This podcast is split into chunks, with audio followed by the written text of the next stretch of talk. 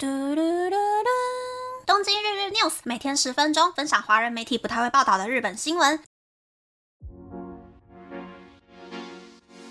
欢迎来到东京日日 news，我是可乐咪。哎，原本今天我也是要在家里上班的，但是因为公司系统本部的扑龙共，所以我还是要去一趟公司。我原本申请要开启某一个。云端资料的储存网站的权限，下载之前活动的数据来进行分析，然后还要把之前活动中奖的人抽签抽出来。结果系统的人不知道怎么设定的，那个权限哦，一开始只给我看首页，没有办法输入账号还有初期的密码活化我的账号。然后之后呢，我好不容易想尽办法活化了我的账号。但是我就再也回不去首页的那个页面了。我怎么按，怎么输入那个网址，打不开就是打不开呀。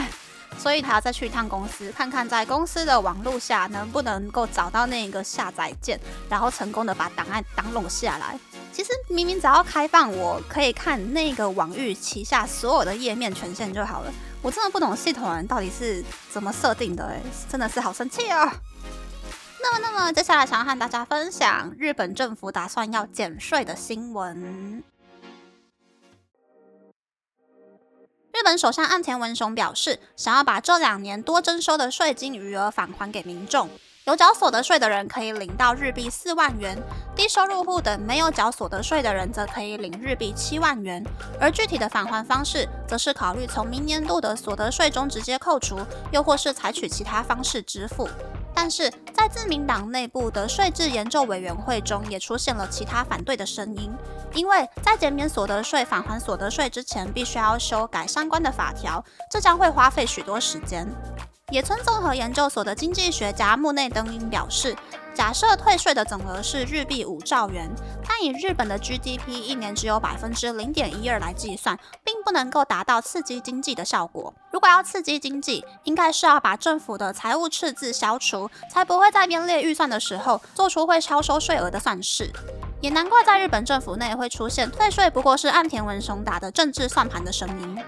那么，日本的经济到底出了什么问题呢？让我们重新审视日本政府这几年设定的各种目标，例如，二零二零年的 GDP 要达到日币六百兆元，但二零一九年是日币五百五十八兆元，二零二零年是日币五百三十七兆元，二零一五年的消费者物价指数要上升百分之二，但成长率最高的二零一八年也只有百分之零点九，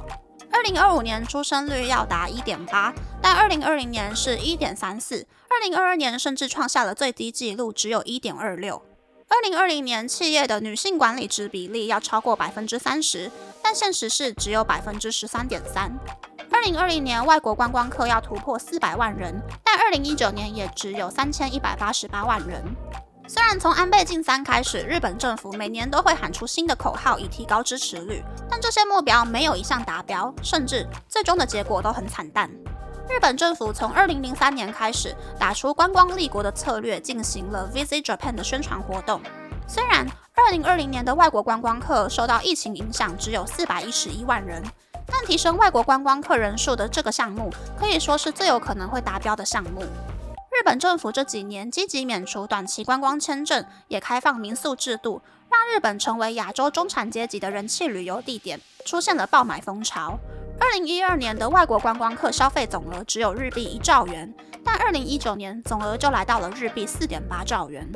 而疫情后，虽然八月份的外国观光客比例只有二零一九年同时期的百分之八十五点六，但因为日币贬值，加快外国观光客到访日本的速度，饭店一房难求，纷纷涨价，就连普通日本人根本住不起，一晚要价日币二十五万元的高级饭店也越开越多间。过度依赖观光的结果就是本地人越来越穷。这样的日本不会加薪的日本，有办法吸引到外国人在这里工作定居吗？虽然阻挡日本经济成长的主因是安倍经济学的长期低利率方针，但日本的少子高龄化造成的劳动力不足的问题也是拖垮经济的重大因素。安倍晋三内阁在二零一八年秋天紧急修改出入境管理法，在隔年四月开放特定技能一号和二号的两种工作签证，让外国人可以从事不需要专业能力的劳力工作，美其名是让开发中国家的人来日本工作，促进国际发展。但外国劳工的薪资却比日本人低，工作环境恶劣，霸凌和暴力行为频繁发生，许多技能实习生工作到一半就搞失踪了。虽然今年五月开始出现废除技能实习的方针，但依旧无法解决日本劳动力不足的问题。同样的工作，韩国和新加坡给的薪水更高，根本没有外国人想要到日本工作。根据日本经济研究中心在去年十一月发表的亚洲经济预测报告，以往会来日本进行劳力工作的越南、印尼、泰国当地的薪水，在二零三零年到二零三二年可能会是日本百分之一百五十左右的水准。到了那个时候，日本劳动力不足的问题就失去解方。其实，在二零一八年秋天修改出入境管理法的时候，自民党内的保守派系不想让外国人移民到日本定居，所以不开放外国员工西家带眷到日本工作。